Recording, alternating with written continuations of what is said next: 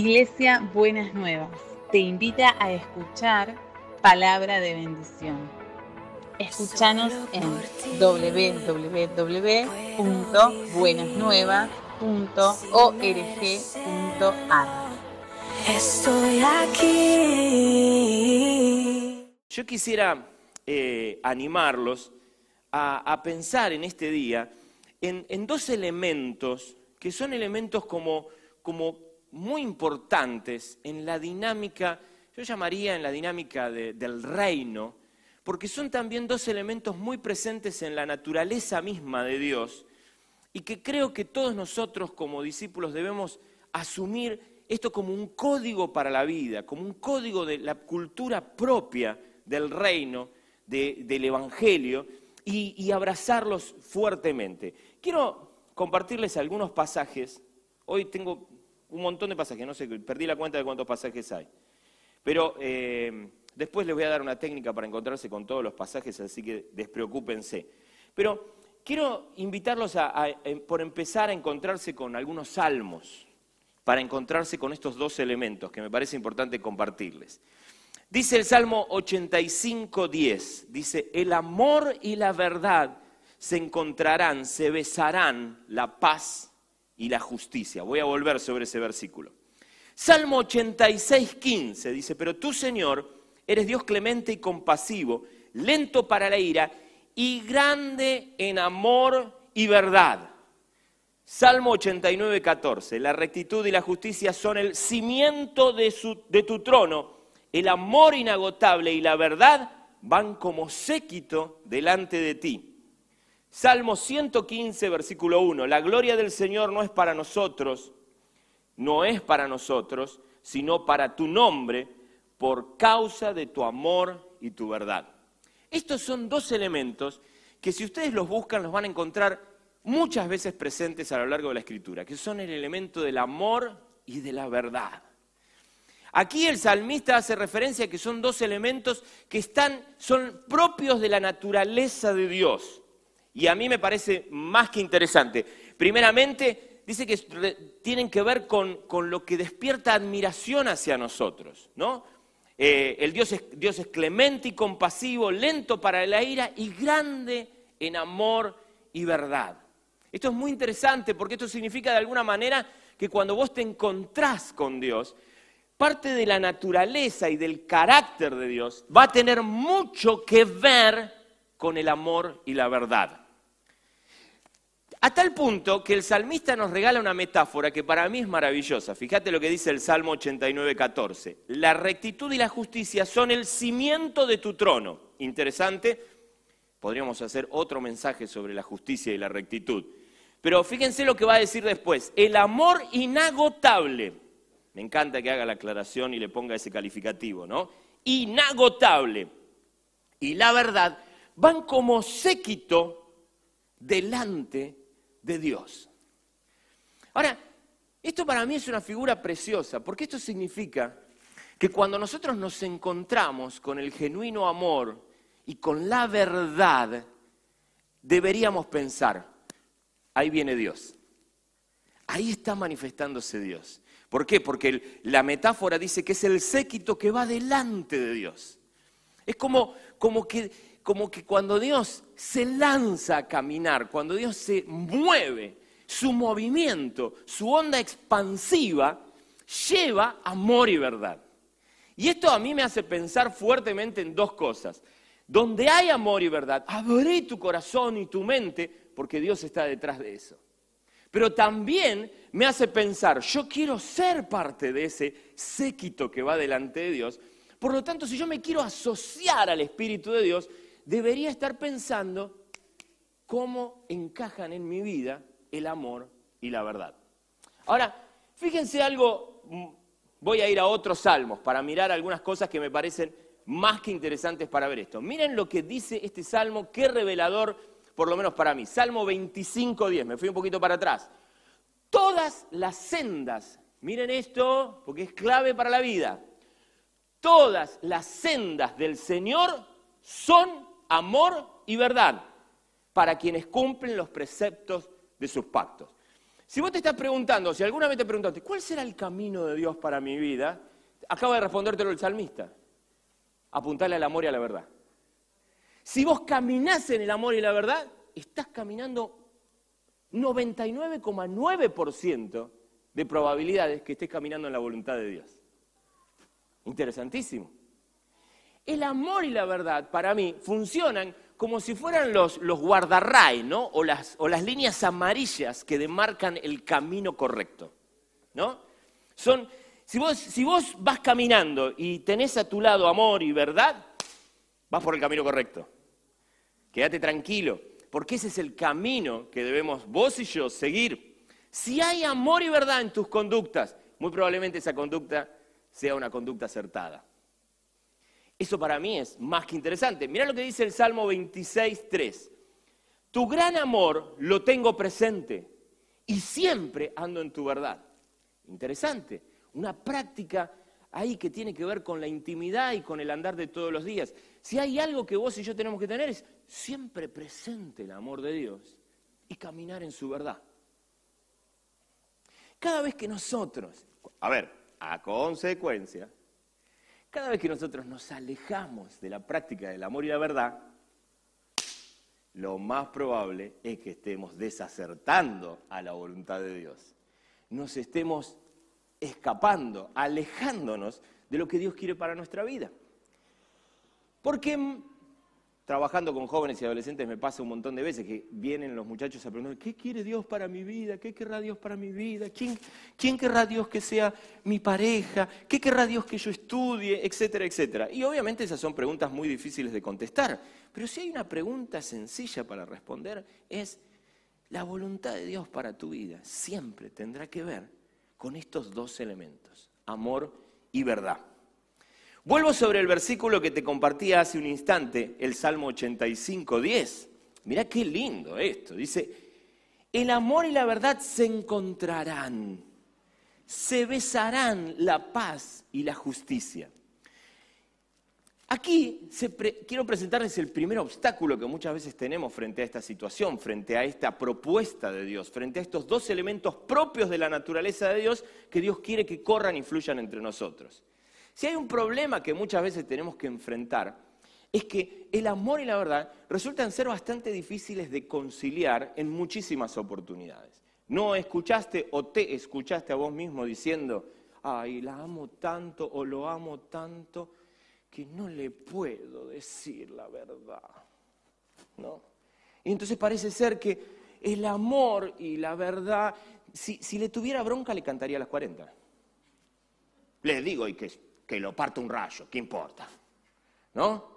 Y de hecho muchas veces también eso está entre nosotros. Mira, a mí no me importa lo que pase, yo se lo voy a decir. ¿No? Y parece ser que nos cuesta, o mejor dicho, nos resulta muy fácil divorciar la verdad del amor. Ahora fíjense qué interesante desafío, y como todo desafío de Dios, desafío posible, cómo Dios nos desafía a que estas dos realidades que tan sencillamente se nos divorcian, nosotros las amiguemos al punto tal que se besen, ¿no? Que se encuentren, que se establezca un romance entre el amor y la verdad. El desafío que hoy te quiero regalar para tu vida es poner en tu vida en romance al amor y a la verdad. Pregúntate cada mañana cómo vas a producir esa, esa química divina, fantástica, entre el amor y la verdad. ¿Cómo vas a hacer para no dejar de amar sin decir la verdad? ¿Y cómo vas a proclamar y exponer la verdad sin dejar de amar? ¿Cómo vas a hacer para poner dosis equivalentes en cada una de tus conductas que incluyan amor y verdad. ¿Cómo vas a lograr en tus relaciones, en tus diálogos, en tus propuestas, en tus proyectos, en tu manera de administrar el dinero, en tu manera de hacer negocios, en tu manera de hacer todo tipo de relaciones? ¿Cómo vas a hacer para que en cada cosa que emprendas, el amor y la verdad se incorporen con equivalentes dosis, con eh, balanceadas dosis, que establezcan una danza armónica entre el amor y la verdad, a tal punto que se encuentren en un encuentro que termine en besos entre el amor y la verdad. Ese es el desafío que vos y yo tenemos constantemente. El discipulado de Jesucristo nos desafía a que vos y yo caminemos esa senda. Eh, me parece precioso darnos cuenta que en este contexto no nos encontramos con algo que nos resulte fácil. Insisto, muchas veces, la mayoría de las veces, estos conceptos se nos divorcian, se nos complican. Y aquí hay un desafío precioso. Pero miren lo que va a decir el Salmo 40.10 sobre estos dos, dos, conceptos, que como verán se repiten en enorme cantidad de pasajes de la Biblia. Dice, no escondo, dice el salmista, 40.10, Salmo 40.10, no escondo tu justicia en mi corazón, sino que proclamo tu fidelidad y tu salvación. No oculto a la gran asamblea tu gran amor y tu verdad. Saben que una manera de pensar la iglesia es el concepto de asamblea, pero me parece interesante que lo que el salmista está diciendo es lo que tengo, lo que tiene que ver con el amor y la verdad, tiene que llevarse a un contexto de comunidad. Necesitamos que la, comunidad no esconda la verdad ni esconda el amor. Y esto para mí es muy interesante. Toda buena y saludable comunidad debe preguntarse si no atesora secretos ocultos en alguna cámara de la vida comunitaria.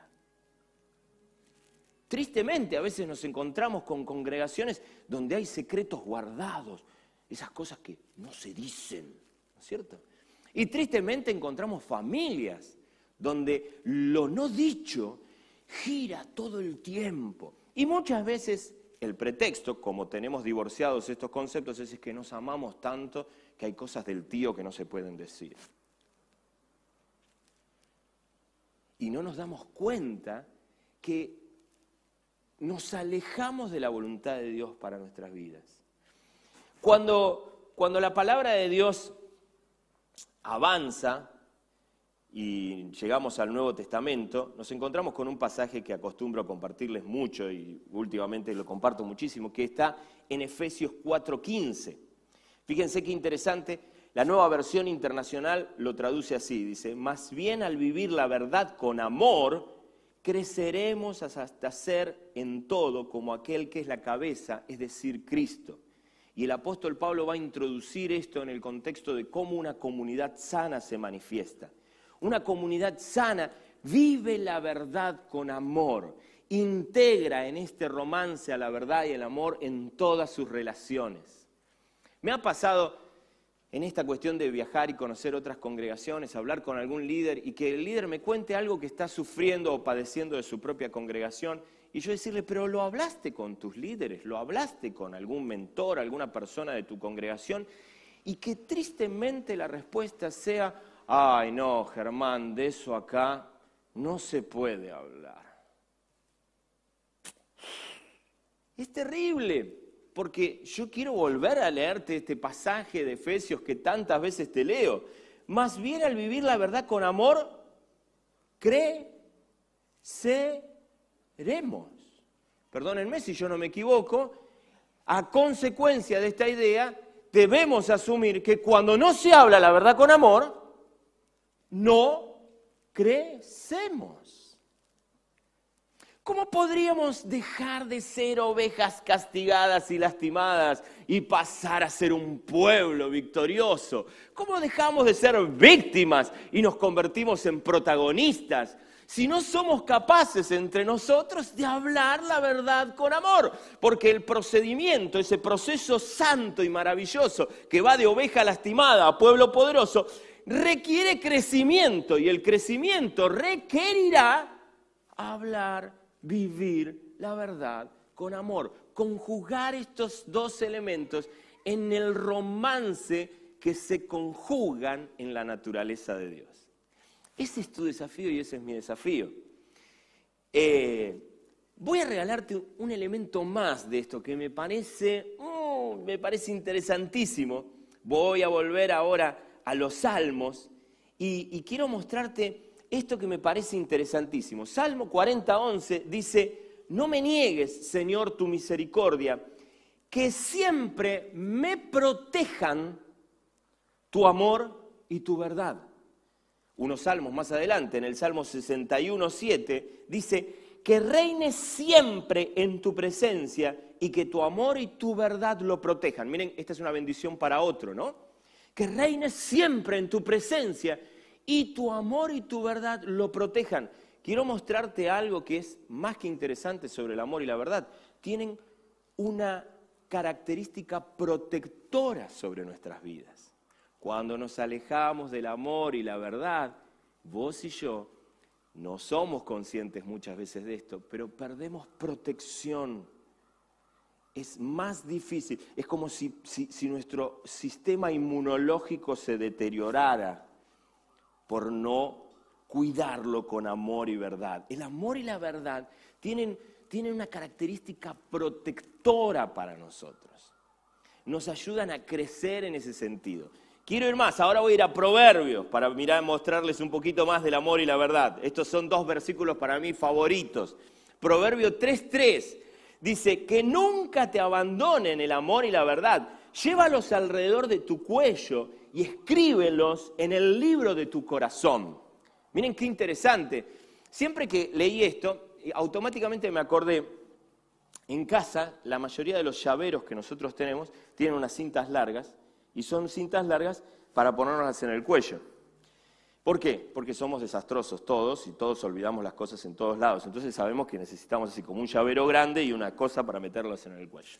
Interesante lo de las llaves, porque yo no sé si ustedes se acuerdan que hay como un rito invisible que casi pasa desapercibido entre nosotros, y es que el entregarle las llaves a un miembro de la familia, en este día que estamos celebrando el Día de la Familia, ya voy a decir algo de las madres, no se preocupen ni se inquieten, pero es como un rito de madurez. Yo no le doy la llave de mi casa a, Paz. En cambio, ya Franco está teniendo como acceso a su propio llavero, ¿no? Porque ya tiene, eh, ya tiene, está por cumplir 15, ¿no? 16. ¿Qué mérito? ¿Mi esposa fue o fue o toda la congregación que sabe más la edad de mi hijo que yo? Eso, ¿vieron? Es el tema de los padres que tenemos como delay, ¿vieron? Muy bien, fue en amor y... Mm, sí, no sé si... Fue verdad seguro. Pero en ese esquema, en ese esquema es muy interesante pensar que de alguna manera es un paso para tu madurez caminar en el amor y la verdad. Y que en ese llavero tienen que haber dos llaves especiales que son el amor y la verdad para que vos no te las olvides en ningún lugar. Lo que de alguna manera el autor de Proverbios nos está diciendo es, si hay algo que vos no podés olvidarte, no te quedás afuera si te las olvidás. Si las perdés, te quedás afuera. Por lo tanto, atalas a tu cuello, escribílas en el libro de tu corazón atesorala fuertemente porque si te, si te perdés el amor y la verdad, te vas a quedar afuera. Es un signo de inmadurez perder las llaves tan importantes que son el amor y la verdad. Otro Proverbios 16:6 dice, con amor y verdad se perdona el pecado y con temor del Señor se evita el mal. Otra vez aparece el amor y la verdad. Y acá hay algo otra vez interesante para pensar cómo el amor y la verdad nos ayudan a encauzarnos en la voluntad de Dios. ¿Por qué? Porque cuando practicamos el amor y la verdad, elegimos caminar en el sentido inverso al pecado y la maldad. Después de haberles dicho esto, vuelvo a leerles el versículo. Con amor y verdad se perdona el pecado y con temor del Señor se evita el mal. Cada vez que vos conscientemente te detenés en la vida y decís, voy a ponerle a mi vida dosis equivalentes de amor y verdad, voy a elegir que mis conductas estén impregnadas, estén eh, poseídas de alguna manera por el amor y la verdad, estamos eligiendo esos caminos maravillosos que nos alejan del pecado autodestructivo y de la maldad. Si vos querés saber de qué se trata caminar en santidad, caminar en santidad no tiene que ver con el encontrar una lista de los no de Dios y respetarla. Tiene que ver con abrazar el amor y la verdad como estilo de vida para vos. Si vos haces eso, es mucho más sencillo elegir, cuando uno elige una vida protagonista en el amor y la verdad, será mucho más sencillo que el pecado y la maldad queden a tus espaldas. Ese es un desafío precioso. Ahora, en este marco de cosas que les estoy diciendo, quiero cerrar esta idea pensando una vez más en el valor que la comunidad tiene para que nosotros crezcamos en esta práctica. Esta es una práctica que por empezar es imposible experimentarla sin el otro. ¿Cómo hago para practicar la verdad y el amor si no te tengo a vos? ¿No? El entrenamiento de esto se hace en las relaciones. Si no hay relaciones, es imposible que nosotros practiquemos esto. Y obviamente, como todo entrenamiento, va a llevarnos algunas gotas de sudor. No va a ser sencillo, obviamente, porque además tenemos toda una dinámica perezosa y divorcista del amor y la verdad. Por lo tanto, adquirir una nueva práctica y un nuevo, eh, una nueva conducta implica un entrenamiento novedoso que deberemos empezar a practicarlo poco a poco. Si vos te aislás de la comunidad, perderás una de las mejores, uno de los mejores espacios o uno de los espacios más cuidados para practicar esto. Practicar esto en la jungla de cemento es inmensamente... Aunque vos pienses, uy, qué difícil que es mi iglesia, practicarlo en la jungla de cemento es aún 100 veces más difícil. Acá todavía podemos hacerlo con mejores condiciones y yo te animo a que no dejes de hacerlo. La comunidad de fe, como muchas veces les he dicho, es una comunidad abierta para todos, así que acá hay de todo. Esa gente que es de tu palo, que es igual a vos, que te cae bárbara, que tenés piel, que te sentís genial, y exactamente todo lo contrario. ¿Por qué? Y porque lo sugiere cuando están allá en la puerta, no piensan. Eh, ¿Le caerá bien a Germán este? Ah, si le cae bien a Germán lo dejamos pasar. No, este no le va a caer bien a Germán, no es de la onda de Germán, por lo tanto lo vamos a dejar afuera. ¿No? No, no tienen esa instrucción, no tienen ese corazón, no tienen ese espíritu, no harán semejante cosa. Por lo tanto, aquí entrarán de todos. Los que los veo y me los quiero llevar de vacaciones, y los que probablemente digo, uy, ¿quién es este? Porque a mí también me pasa. Y lo tengo como que superar. ¿Por qué lo supero? Porque he aprendido estos conceptos de la Biblia que me dicen, Germán, si no entrenás el amor y la verdad con el distinto, con el diverso, ¡oh! te vas a estar perdiendo de crecer. Y yo no sé ustedes, pero yo quiero seguir creciendo. ¿Vos querrás seguir creciendo? Si querés seguir creciendo, esta es una práctica que se tiene que hacer vital en tu vida. Pero además, la comunidad de fe es ese espacio que además practica algo que también Elba citaba en este mensaje, que lo dijo así al pasar, y yo dije, ay Elba, ¿por qué no te explayaste más en eso? Que es esta idea de que en los procesos de crecimiento necesitamos uno de los elementos que necesitamos, ya cito tres, después pueden investigarlo en el, en el mensaje, yo le voy a citar uno solo, es el elemento de la corrección. Y Elba dijo algo, que, sonó muy académica, muy bien Elba, que dijo, la corrección no es punitiva. Qué pastora que tenemos, Dios mío. ¿eh? Y este para mí es un concepto muy interesante porque nosotros tenemos persecuta punitiva con la corrección. Nosotros vemos corrección y decimos, ¡Ah! me está condenando. ¡Ah! ¿Y qué castigo voy a tener? ¡Ah! ¿Y cuánto me van a disciplinar? No, flaco, te estamos haciendo una corrección, nada más, relajá. No, muchacha, tranquila, una corrección. Elba traía una metáfora maravillosa que es la leche materna, que durante el tiempo de amamantamiento se corrige biológicamente para suplir las necesidades del bebé mientras va creciendo. Fantástico, espectacular. Así funciona. El amor y la verdad facilita la dinámica de la corrección. Porque dice, te quiero decir la verdad, pero ¿por qué te amo?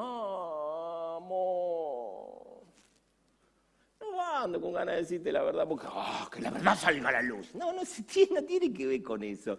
No tiene que ver, ah, que reciba la verdad y vaya al infierno de una buena vez. No. No es punitivo, no es con ganas de darte una sentencia, no es condenarte, es ayudarte a pensar. Tengo la bendición de haberme encontrado con hermosos hermanos que me han hablado la verdad con amor. ¿Me cayó bien? Te voy a ser sincero, la primera vez no. Porque no sé si yo soy un ser diferente a vos, pero no me gusta mucho que me corrijan. Pero he aprendido, también por otro consejo de Proverbios, que hay que amar la corrección. ¿Cuántos se levantan con cada mañana diciendo, qué buen día para que me corrijan hoy? Es medio complicado, ¿no? Sin embargo, la Biblia nos enseña que no hay crecimiento sin amor y verdad, que entre otras cosas lo que producen es esta saludable corrección que nos permite seguir creciendo. Esto para mí es tan clave que vos y yo lo podamos comprender. Mira, mira lo que dice Pedro en su carta, en su primera carta, primera de Pedro 1:22. Dice, al, obedecer la verdad, ustedes quedaron limpios de sus pecados. Por eso ahora tienen que amarse unos a otros como hermanos con amor sincero. Ámense profundamente en todo. Qué interesante, vuelven a integrarse los dos elementos. Vuelven a hablarnos de cómo este proceso de amor y verdad entre nosotros los hermanos, amándonos profundamente, amándonos sinceramente, produce una instancia de purificación, nos ayuda a convertirnos en la mejor versión de nosotros mismos, a ser cada día un poquito mejores. Esta dinámica produce sanidad en nosotros. Esta corrección nos ayuda a solucionar ignorancias históricas que a veces ni siquiera nos dimos el gusto de, revisarlas. ¿Por qué? Porque en algunos casos hasta las hemos aceptado como virtudes. Es un hermano que con la misericordia de Dios se arriesga, me mira a los ojos y me dice la verdad. Y ese hermano que me dice la verdad me alerta de algo que es una profunda mentira propia de mi ignorancia que yo no me di cuenta y que durante años construí como si fuera virtud. Siempre cuento la anécdota de mi amigo Esteban, que una vez estábamos de viaje y le conté la virtud, ¿no? De, eh, la virtud de, de- de la sencillez de nuestra familia, ¿no? Y le contaba todo eso y él me escuchaba y cuando yo terminé de hablar me dice, qué bárbaro, lo que vos llamás sencillez, yo llamo miserable. Y yo me quedé mirándolo y tuve que tapar un insulto acá, ¿no? Porque, ¿qué me está diciendo? Pero como sé que Él me ama, porque es un amigo maravilloso que el Señor me ha regalado en la vida, me detuve y lo pensé. Y me di cuenta que muchas cosas que yo consideraba virtuosamente sencillas tenían que ver con actitudes miserables que me condenaban a una vida mediocre. Gracias a Dios por el valor de Esteban, que por amor me dijo la verdad. ¿No? Hace un tiempo atrás, yo estaba estudiando, hace un tiempo ya bastante largo, estaba estudiando teología y estaba en clase. Y el querido Vilmar, Casal, mi profesor de teología, eh, dicta el examen que tenemos que, que hacer. Era como una especie de parcial y entonces él dicta el examen. Como siempre, Vilmar se sentaba así en su, en su pupitre y estiraba las piernas largas que tenía por debajo del pupitre y dictaba. Y entonces dictó. Cuando terminó de dictar, Vilmar se paró y se fue.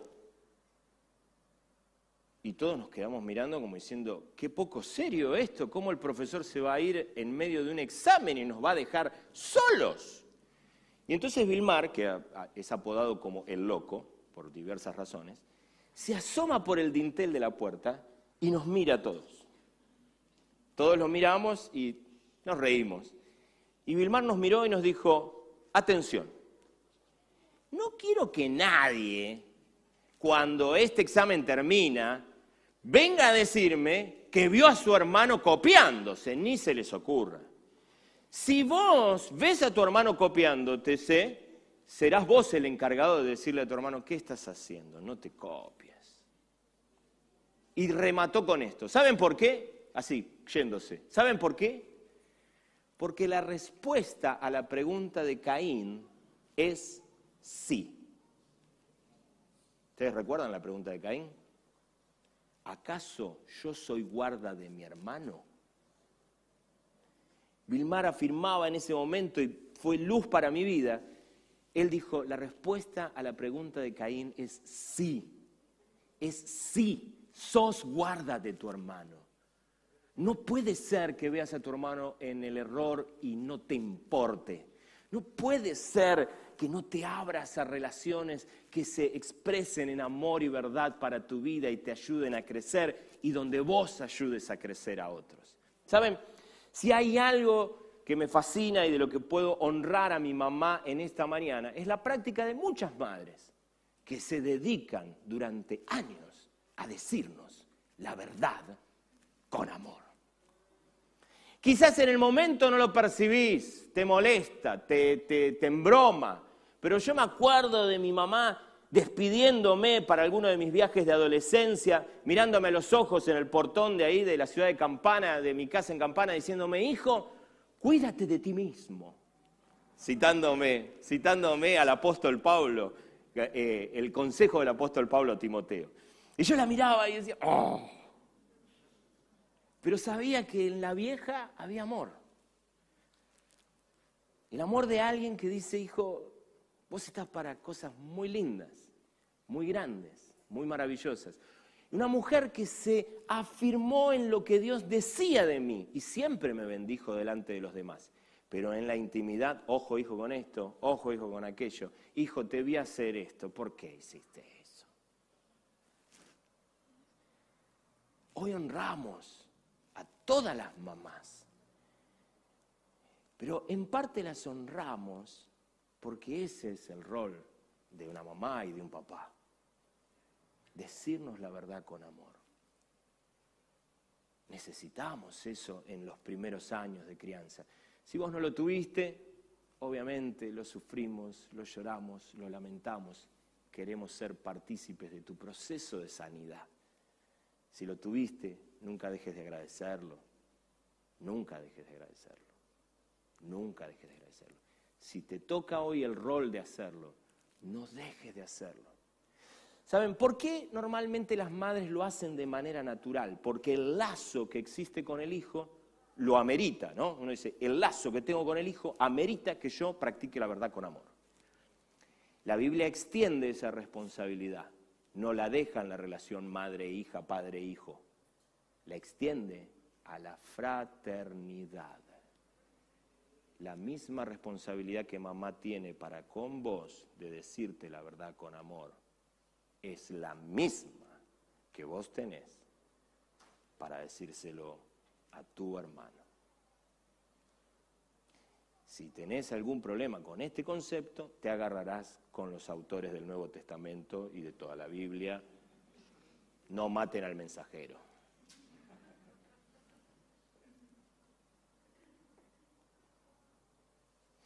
Quiero orar por tu vida en el día de hoy. Y quiero orar por, por una comunidad que está recibiendo constantemente la palabra del Espíritu, insistiendo en que permitamos a Dios sanar nuestro ser para ser protagonistas. Yo creo que escucharás durante largos meses, a lo que por lo menos de aquí en adelante, que Dios insiste con ese desafío. Eh, es algo que Dios pone en el corazón de tus pastores, de los pastores de esta congregación. y lo pone porque te amamos y queremos perfeccionar nuestro amor por vos. Sabemos que no habrá manera de perfeccionar nuestro amor para vos si ocultamos la verdad. Por lo tanto, deseamos que los diálogos de amor fluyan entre nosotros. Hace unos días, Daniela, mi esposa, me compartió una frase que realmente me, pareció muy, muy atinada. Y esa frase dice lo siguiente, no existe manera de que formemos relaciones positivas sin conversaciones incómodas. Por más amor que le pongamos a la verdad, la verdad siempre nos lleva a caminos medios incómodos. Pero tengo palabra de Dios para tu vida. Ese camino incómodo es camino de crecimiento. No te lo pierdas. No sea que por pereza, por confort, te pierdas crecer. Así que quiero invitarte en el día de hoy a que te sumes a esta propuesta del Espíritu de crecer en lo individual y en lo comunitario abrazando el amor y la verdad como los rectores del camino que te lleva a la voluntad de Dios. Como la visión de que cada vez que el amor y la verdad se manifiesta entre nosotros, aun cuando nos incomoden, dan cuenta de que Dios viene detrás de eso, que Dios está detrás de eso, aún incomodándote, porque te ama y quiere un crecimiento positivo en tu vida. Me animo a decirte en esta mañana, abrite a la incomodidad que Dios te propone. Abrite a esa incomodidad, porque seguramente detrás de esa incomodidad vas a ver crecimiento. Nos cerramos a esa incomodidad, nos cerramos a la verdad y el amor, nos estaremos condenando al estancamiento. Qué pena que así sería, ¿cierto? Que Dios nos bendiga y nos ayude a crecer en esa línea. Amado Dios, yo te pido por esta congregación hermosa de hombres y mujeres, de jóvenes y de chicas, de chicos y de chicas que quieren crecer y buscarte. Señor, tengo el placer de conocer a muchos de ellos, de haber invertido tiempo de diálogo y conversación con ellos, que ellos puedan percibir el amor de quienes pastorean y guían sus vidas, con sus déficits, con sus imperfecciones, pero con un deseo profundo de poner sobre la mesa de toda relación amor y verdad.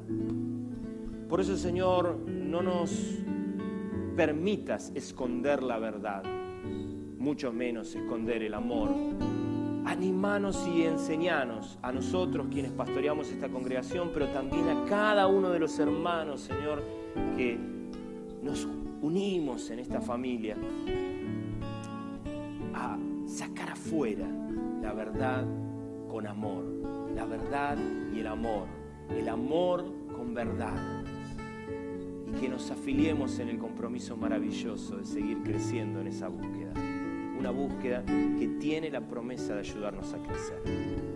Señor, moviliza a cada persona que quizás tenga guardada cosas que no ha sabido cómo expresar, que no ha sabido cómo trabajar, que las tiene ahí, que están en ese feo círculo de lo no dicho que nos hace tanto daño y nos estanca tanto. Señor, yo te pido que, que si hay algo de eso en nuestra congregación, en esta tu casa, Señor, vos lo liberes, lo, lo, lo movilices, rompas lo que sea necesario, pero que nadie quede ocultando cosas por rencor, por pereza, por desidia, sino que tu espíritu ayude a que eso encuentre el canal de amor para ser transmitido y todos podamos crecer en esta experiencia maravillosa de compartir en el deseo de que el otro crezca, en el deseo de que el otro se convierta en la mejor versión de sí mismo, aquello que vos tenés planeado para él.